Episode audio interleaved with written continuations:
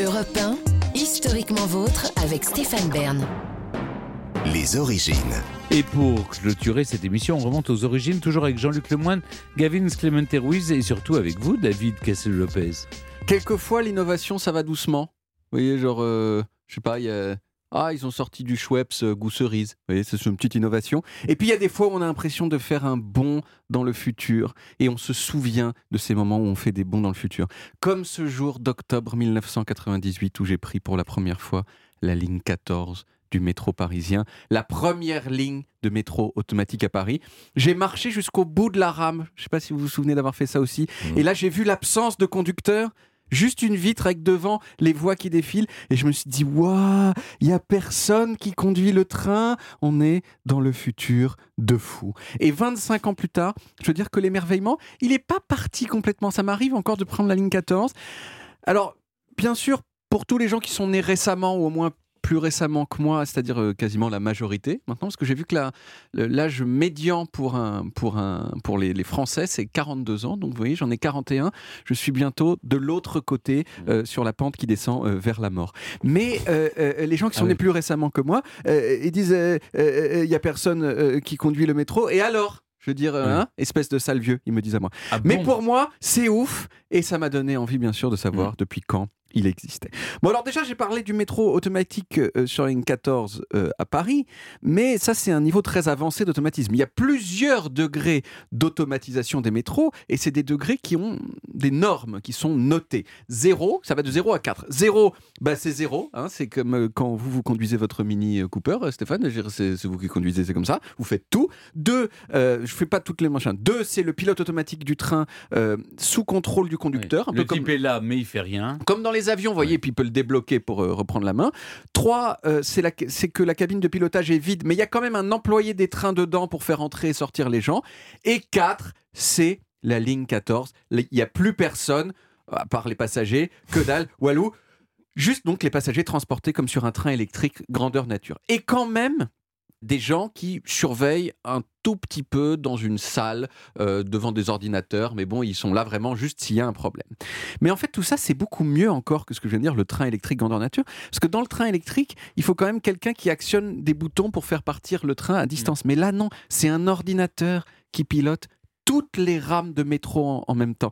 La totalité du parcours euh, et, du centre de contrôle sont informatisés. C'est un ordinateur qui détermine si la voie est libre, si le train peut démarrer, s'il doit s'arrêter, etc. Et bien sûr, quand je parle de train automatique, de métro automatique, pardon, c'est bien, euh, c'est de ça que je parle. Et donc ça, on a envie de savoir d'où ça vient. Eh bien, si on en croit les journaux français, euh, ça vient de France. Voilà, c'est. Il y a plein d'articles de presse qui disent que le premier métro sans conducteur du monde, il a été installé à Lille en 1983.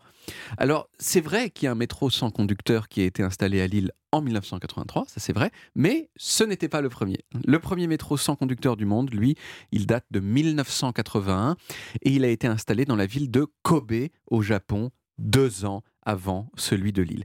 Et si on considère même plus seulement les métros sans conducteur, mais qu'on dit les trains sans conducteur, eh ben c'est encore plus ancien que ça, puisqu'en 1971, l'aéroport de Tampa, en Floride, il a installé une navette entre les terminaux qui ressemble un petit peu à ce qu'on a euh, peut-être à Barry, l'Orlival. maintenant, c'est Oui, ça, euh, et ben, une navette entre les terminaux qui déjà euh, était en fait un train sans conducteur, donc c'est encore plus ancien que ça. Même si c'est pas la France qui a, qui a inventé le métro automatique, c'est quand même un des pays du monde qui l'a le mieux développé. La version de Lille, elle s'est exportée dans le monde entier.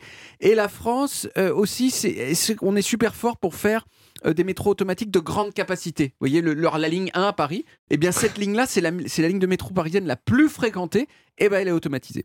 Alors on a envie de se dire pourquoi se donner euh, autant de mal à enlever les conducteurs des trains? Parce que je dirais, pourrait y avoir des conducteurs. Alors on pourrait dire c'est parce que ça permet d'économiser un conducteur, c'est déjà ça.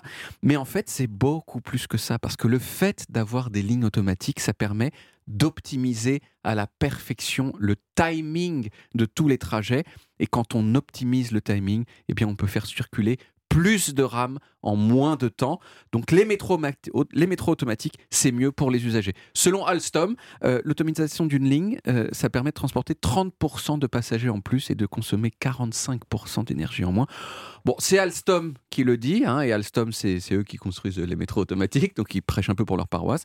Mais personnellement, moi, je veux bien les croire. En tout cas, c'est une belle innovation. Merci David pour avoir retrouvé la date exacte et le, oui. le pays où ça a été fait en premier. On retrouve les origines en podcast sur toutes les applis audio et en vidéo sur YouTube, Dailymotion et sur le site europe où vous pouvez également retrouver toutes nos émissions.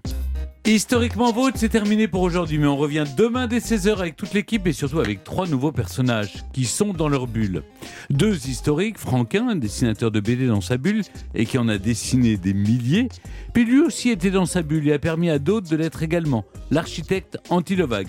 Et un contemporain, Jean-Luc, vous nous raconterez le destin d'une ancienne rappeuse qui était dans sa bulle, elle aussi, mais elle l'a chanté. Oui.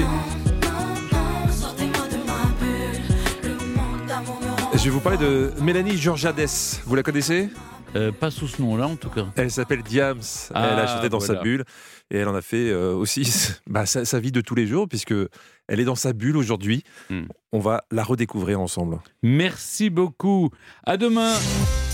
Retrouvez Historiquement Vôtre tous les jours de 16h à 18h sur Europe 1 et en podcast sur europe1.fr.